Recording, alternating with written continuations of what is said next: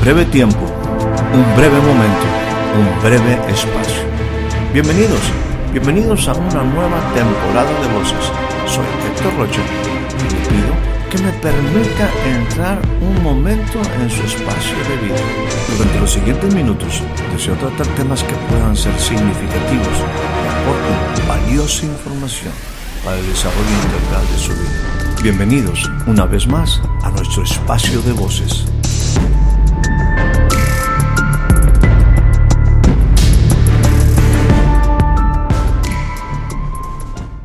Recibo usted la más cordial bienvenida a este nuevo breve espacio en el cual esperamos compartir cosas de interés para su vida.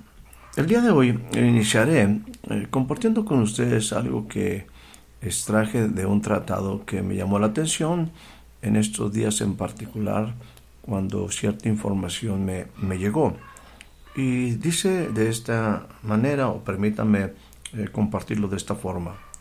Es vergonzoso que una persona no preste oídos a su cuerpo y deje de protegerlo contra la peste de la manera mejor posible. Y así, ni infecte ni envenene a otros que podían haber seguido vivos si él hubiera tenido cuidado de su propio cuerpo, como debería, como debería haberlo hecho. Así, Así que es responsable ante Dios de la muerte de su vecino y es un asesino multiplicado. E, esto es como si una ciudad se incendiara y en lugar de que sus habitantes pretendieran obviamente ayudar en contra del incendio, echaran y al fuego y algunos, algunos artículos flamables, haciendo que el fuego se propagara por toda la ciudad hasta destruirla. Esto esto no es bueno. Utilicen las medicinas. Tomen las porciones que se les indican. Fumiguen sus casas, patio, calle. Apártese de las personas y de los lugares donde no se necesite su presencia y actúe, actúe como una persona que quiere apagar el fuego en una ciudad que arde. Decía el escritor de este tratado, yo por mi parte haré, haré lo siguiente. Voy a pedir a Dios que nos proteja en su misericordia. Y luego voy a fumigar mi casa, ayudar a limpiar el aire, administrar medicinas y tomarlas. Asimismo, evitaré lugares y personas donde mi presencia no sea necesaria. Todo ello lo haré para no quedar contaminado y así infectar y contaminar a otros y causar su muerte como un resultado de mi negligencia. Continúa diciendo el escritor de este tratado.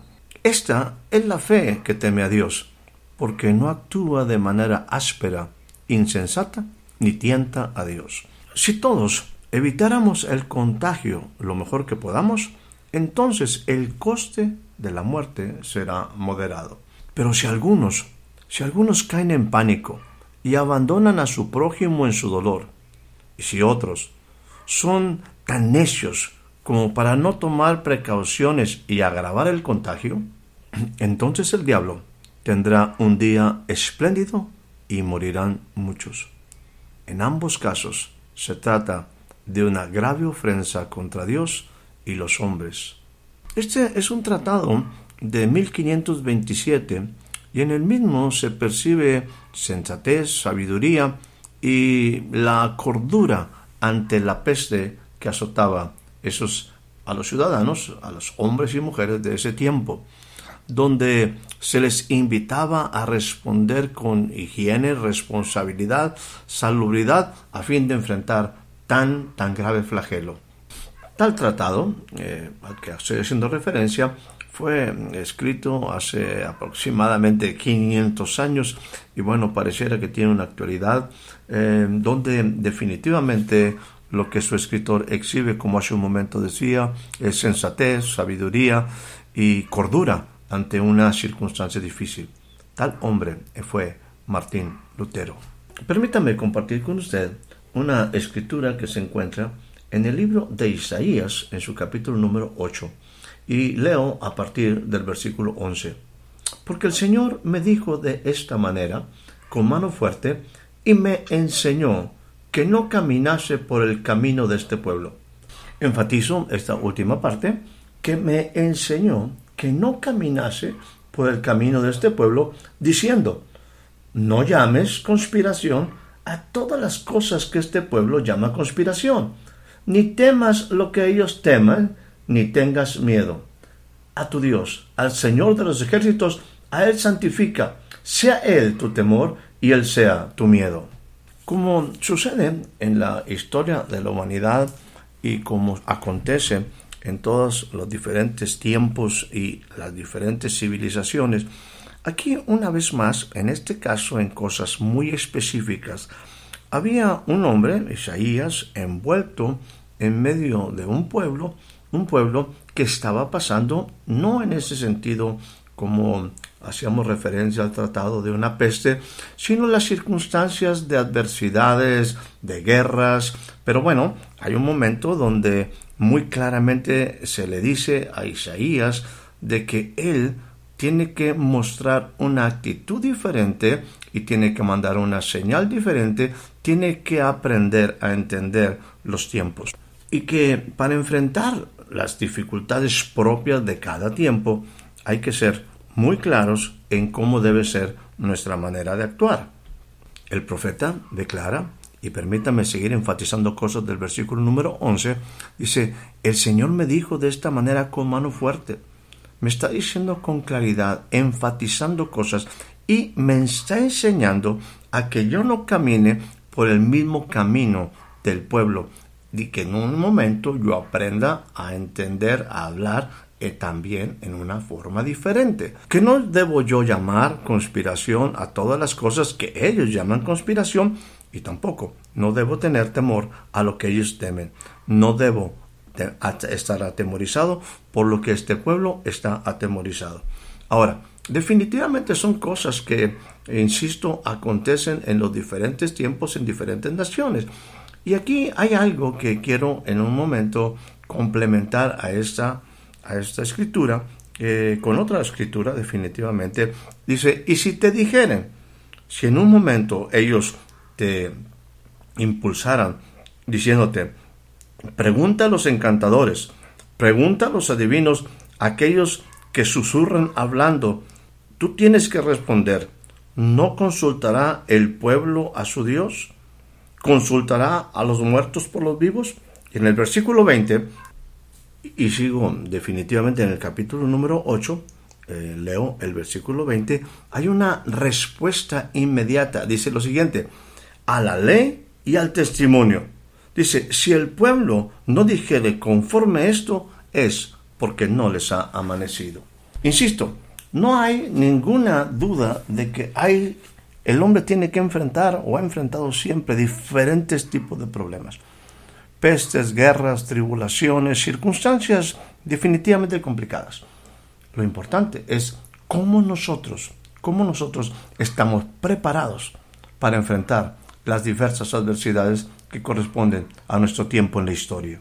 En el caso en particular del profeta Isaías, en el caso muy específico, seguimos en el capítulo número 8, me refiero ahora al versículo número 18, dice lo siguiente, He aquí yo y los hijos que el Señor me dio, nosotros mismos somos por señales y presagios de Israel, en Israel, perdóneme, de parte del Señor de los ejércitos que mora en el monte de Sión.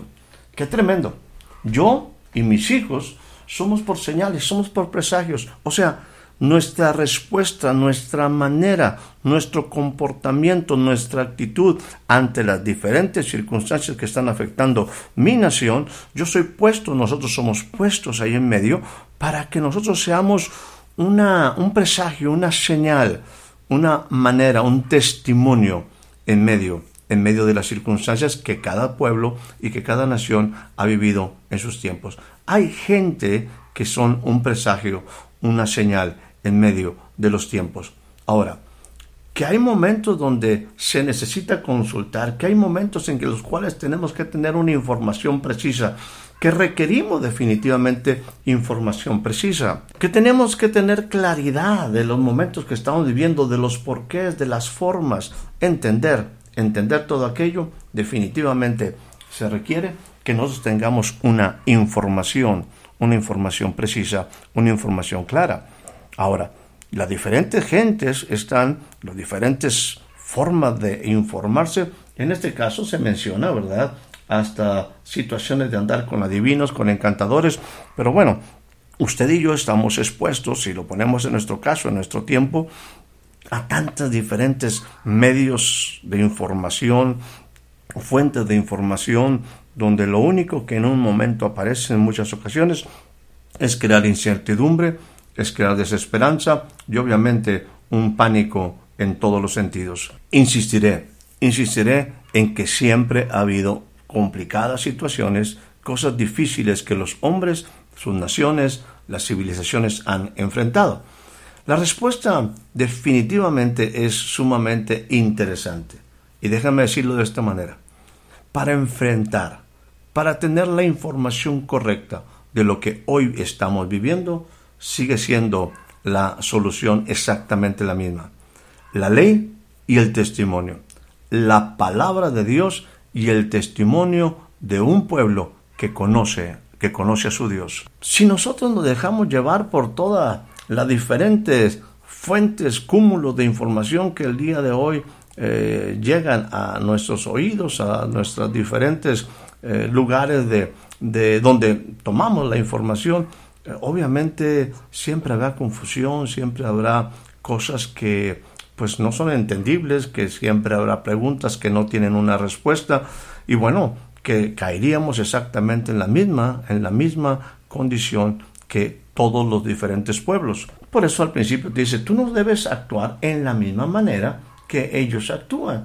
O sea, tú no debes de temer lo que ellos temen, tú no debes de estar atemorizado por las mismas cosas. Ciertamente hay algo importante. El Señor de los ejércitos, Él, a Él es al que debes de temer. Y eso tú lo vas a encontrar, tú vas a poder encontrar correctas cosas, las cosas adecuadas, cuando vayamos a la ley, a la palabra y a nuestro testimonio a través, a través de las diferentes épocas donde Dios se ha mostrado en nuestra vida en una manera especial y también en la vida de otros hombres, en la vida de un pueblo que también ha tenido un testimonio de cómo Dios eh, nos ha ayudado en tiempos complicados. Dice, si nosotros no respondemos de esta manera, conforme a eso, que nuestra fuente de información es la palabra y el testimonio, es porque no no nos ha amanecido. Y eso sería muy triste a estas alturas, a estas alturas de nuestra vida. Quisiera referirme en este momento hacia un espacio aquí para compartir algunas cosas que se encuentran a partir del capítulo número 40 del libro de Isaías y más o menos hasta el capítulo 49. Insisto que en el capítulo 40 se abre un tiempo maravilloso con una, con una palabra de Dios, del mismo corazón de Dios, cuando le dice, consuélate pueblo mío, consuélate pueblo mío, te dice el Señor tu Dios. dice, yo estoy hablando al corazón de Jerusalén a través del profeta y dile, dile a voces que su tiempo ya ha cumplido, porque su pecado ha sido perdonado. Maravilloso tiempo cuando tu pecado, cuando tu rebelión, cuando mi rebelión, cuando mi pecado es perdonado. Así que en medio de un mensaje maravilloso y de restauración, de reconciliación con Dios, aparecen algunas escrituras a las cuales quiero hacer referencia, donde se expresa la frase no temas. Recuerdo, o le recuerdo, que este es un mensaje a un pueblo que debe de actuar diferente, que debe ser enseñado a hablar, caminar y ser diferente aún en medio de circunstancias difíciles. Al primer versículo o a la primera porción que quiero hacer referencia se encuentra en el capítulo número 41 en el versículo número 9. Dice de esta manera, porque te tomé de los confines de la tierra y de tierras lejanas te llamé y te dije, mi siervo, mi siervo eres tú. Te escogí y no te deseché. No temas, no temas, no temas, porque yo estoy contigo. No desmayes, porque yo soy tu Dios que te esfuerza. Siempre te ayudaré, siempre te sustentaré con la diestra, con la diestra de mi justicia. Qué manera tan impresionante la forma en la que Dios se revela a este pueblo, a este su siervo, a ese que Él escogió, que no lo ha desechado. Yo estoy contigo, no temas, no desmayes. Yo soy tu Dios que te esfuerzo. Siempre, siempre te ayudaré, siempre te sustentaré con la diestra de mi justicia. Esto definitivamente son verdades, son cosas que deben de estar siempre en nuestro corazón. Esta es una información que debe de permanecer en nuestra mente y en nuestro corazón. Una segunda escritura en el mismo capítulo número 41 dice de esta manera ahora en el versículo 13 o del versículo 13 en adelante. Dice, porque yo soy el Señor tu Dios, quien te sostiene. Vuelve a enfatizar lo que hace un momento también expresaba en los anteriores versículos, quien te sostiene de tu mano derecha y te dice, no temas, yo te ayudo. Ahora el 14 es sumamente interesante porque introduce una palabra que es un poquito complicada de comprender eh, al, al principio cuando le escuchas. Dice de esta manera, no temas, gusano, gusano de Jacob, ustedes los pocos, yo soy tu socorro, dice el Señor, el Santo de Israel, yo soy tu redentor. Ahora, la palabra a la que quiero hacer énfasis es esta donde se refiere al pueblo de Dios, a Jacob, como al ser humano, como un gusano. No es una palabra despectiva, es simplemente una palabra donde refleja la vulnerabilidad, la fragilidad, lo poco que es el ser humano, como un pequeño insecto. Insisto, yo no lo veo como una manera despectiva. Pues quisiera pensar que quizás es un gusano como esos que luego son transformados en una maravillosa, pero frágil, frágil mariposa. Así es el hombre. Grande, inmenso, hecho poco menor que los ángeles, coronado de gloria y de hermosura, pero frágil. Nosotros los hombres somos frágiles. Y hoy, en algún momento, esas pestes, esas bacterias, esos virus hacen que nosotros evidenciemos una tremenda vulnerabilidad. No sabemos muchas veces, no percibimos, no entendemos cuán nosotros somos frágiles ante tantas cosas, ya sea creados, ya sea en algún momento eh, naturales, bueno, pestes o en un momento virus pueden hacer, vamos, destruir totalmente a la humanidad. Nuestra fragilidad como seres humanos es real. Ahora, hay cuatro, cuatro no temas que quisiera hacer énfasis en los capítulos número 43 y 44. Encontraremos dos en el 43 y dos en el 44. En el 43 podemos encontrar cosas como esta. Leo desde el versículo número 1. Le anticipo que estaré no mencionando la palabra Jacob o Israel a fin de que usted y yo podamos identificarnos con este mensaje que fue dado al pueblo de Israel, pero que definitivamente es útil para nuestros tiempos. Así que leo a partir del el capítulo 43, versículo 1, que dice de esta manera, Ahora, así dice el Señor, creador tuyo y formador tuyo. No temas, no temas porque yo te redimí, te puse nombre, mío eres tú. Cuando pases por las aguas, yo estaré contigo y si por los ríos, no te anegarán. Cuando pases por el fuego, el fuego no te quemará, ni la llama arderá en ti. Porque yo el Señor, Dios tuyo, el Santo, el Santo de Israel, soy, soy tu Salvador. Verdades que deben de estar en nuestro corazón. Dios es el creador y el formador de un pueblo, de un pueblo diferente. A ese pueblo Dios se le revela como su Salvador y le dice, no temas, yo, yo te redimí, yo he pagado un precio por ti. Y el precio para ti y para mí fue no oro ni plata, sino la sangre preciosa de Jesús, del Cordero.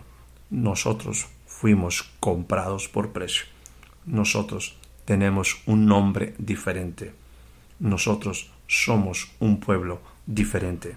Así que el primer no temas de estos versículos, de estos capítulos 43 y 44 es no temas, yo te redimí, tú eres mío, yo te compré. El segundo se encuentra, y permítame leer a partir del versículo 4 del mismo capítulo 43. Porque a mis ojos fuiste de gran estima, fuiste honorable, y yo te amé. Daré pues hombres por ti y naciones por tu vida. No temas, porque yo estoy contigo. Esta expresión es totalmente diferente a lo que hace rato mencionábamos, que también es parte de la realidad del hombre, cuando se refería al hombre como un gusano. Bueno, date cuenta que el sentido particular que se le da a esa otra expresión del pasaje pasado es básicamente su vulnerabilidad. Pero para Dios, a los ojos de Dios, nosotros fuimos hechos, fuimos vistos con gran estima, fuimos honorables y fuimos amados. No temas. Este es el segundo no temas. Recuerda, Dios siempre estará contigo. Me gustaría aquí invitarte a que tomaras un buen tiempo en estos días de recogimiento y mínimo leyeras del capítulo 40 al 49 de Isaías. Encontrarás poderosas verdades, información clave para tu vida. Ahora leemos en el versículo número 1, ahora del capítulo 44. Ahora pues, oye, siervo mío, tú a quien yo escogí. Así dice el Señor, hacedor tuyo, el que te formó desde el vientre, el cual te ayudaré. No temas, siervo mío, tú a quien yo escogí. Yo derramaré, eso es lo que dice Dios, agua sobre el sequedal, ríos sobre la tierra árida. Mi espíritu derramaré sobre tu generación y mi bendición sobre tus renuevos. Y brotarán tus renuevos, tus generaciones, entre hierba como sauces junto a las riberas de las aguas. Aquí Dios habla de cómo Él nos eligió para algo especial, cómo nos escogió. Pero no solamente nos escogió a ti y a mí. En nosotros Él vio generaciones. Dice, yo, eso que tanto te preocupan tus hijos, tus hijas, déjame decirte, yo voy a derramar agua sobre el sequedal, río sobre la tierra árida, voy a derramar mi espíritu sobre tu generación y también mi bendición sobre tus renuevos. Y ellos serán diferentes. Esas son palabras mías, porque mire lo que dice aquí.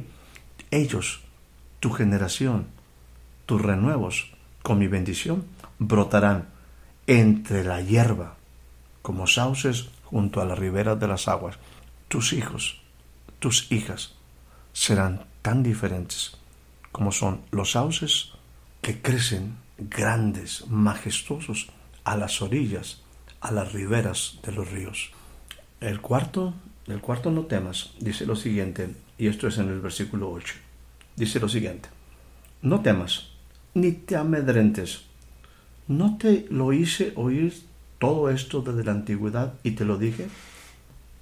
Luego, ustedes son mis testigos. No hay Dios sino yo no hay fuerte, no conozco ninguno. ¿A qué se refiere Dios? Bueno, está diciendo algo que Él mismo declara de sí mismo. Dice, y ustedes son mis testigos.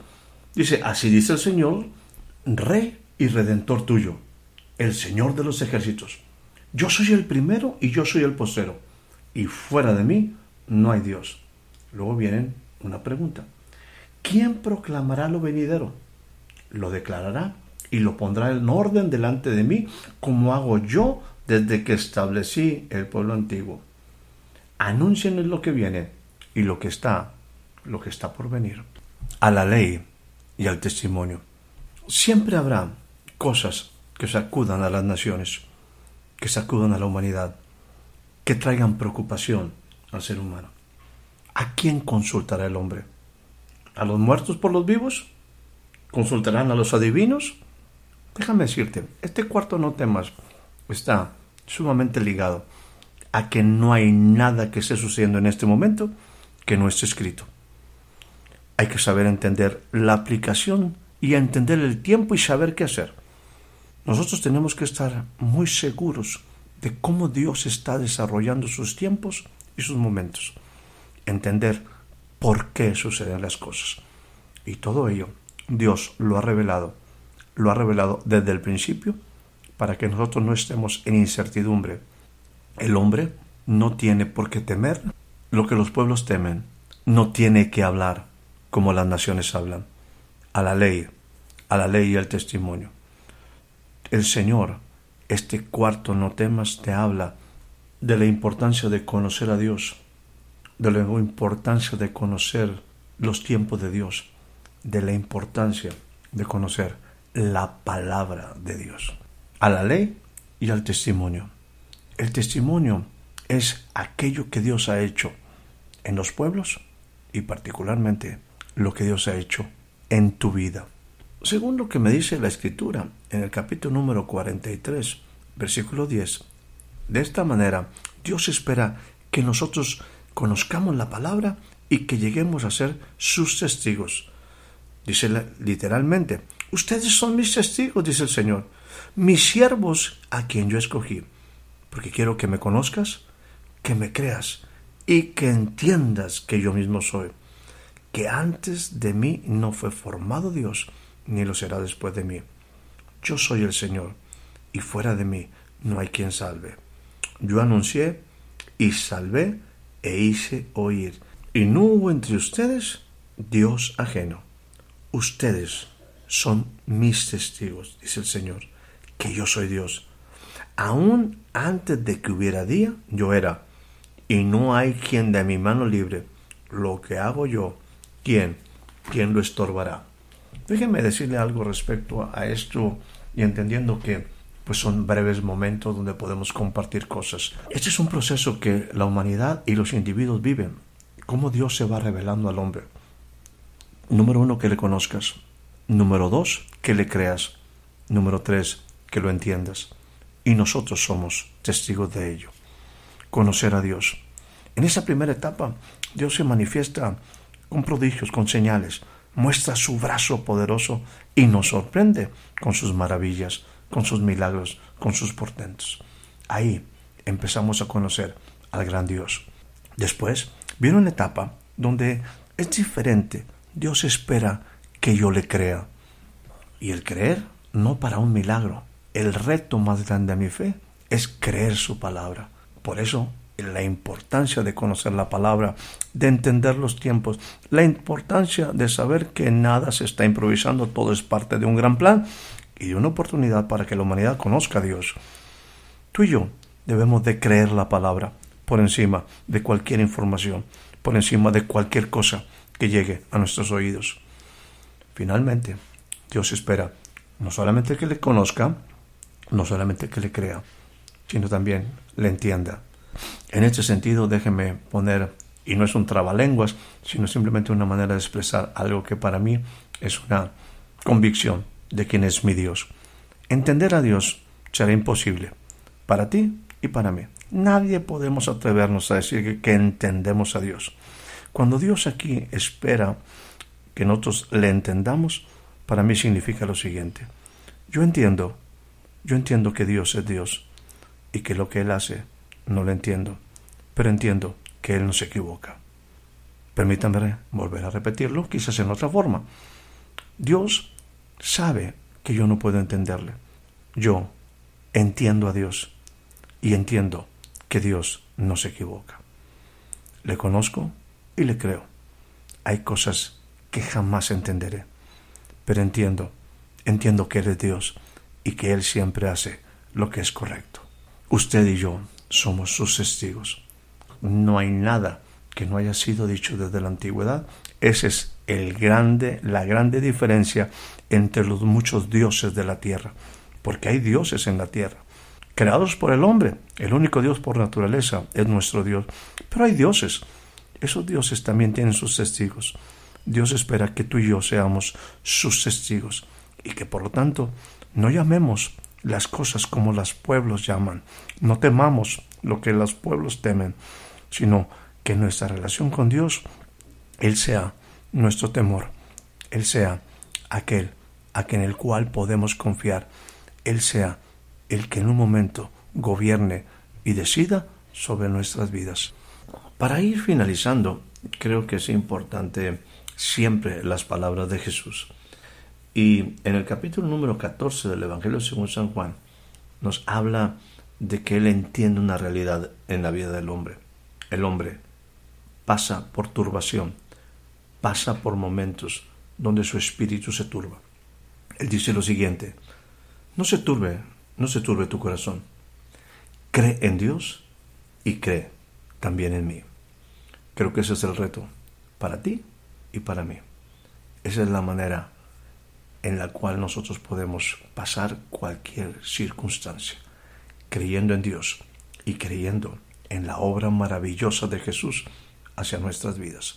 Ahora, permítame también concluir en una manera práctica en el relato que al principio eh, yo le compartía, donde hubo un hombre, un ser humano, que habló con sensatez, con cordura y sabiduría ante una circunstancia difícil en su tiempo. Él dijo lo siguiente, voy a rogar a Dios que nos proteja, que nos proteja en su misericordia. Y luego voy a fumigar y voy a ayudar a limpiar el aire. Voy a administrar medicina y voy a tomarlas. Evitaré lugares y personas donde mi presencia no es, no es necesaria para no quedar contaminado y así tampoco no infectar y contaminar a otros y causar su muerte como un resultado de mi negligencia.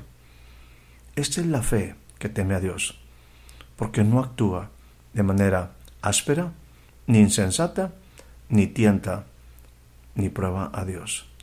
Si todos evitáramos el contagio lo mejor que podamos, entonces el coste de la muerte será moderado. Pero si algunos caen en pánico y abandonan a su prójimo en su dolor, y si algunos son tan necios como para no tomar precauciones y agravar el contagio, entonces el diablo tendrá un día espléndido y morirán muchos. En ambos casos se trata de una grave ofensa contra Dios y contra los hombres. Que tengas una excelente noche, una excelente tarde, un excelente día.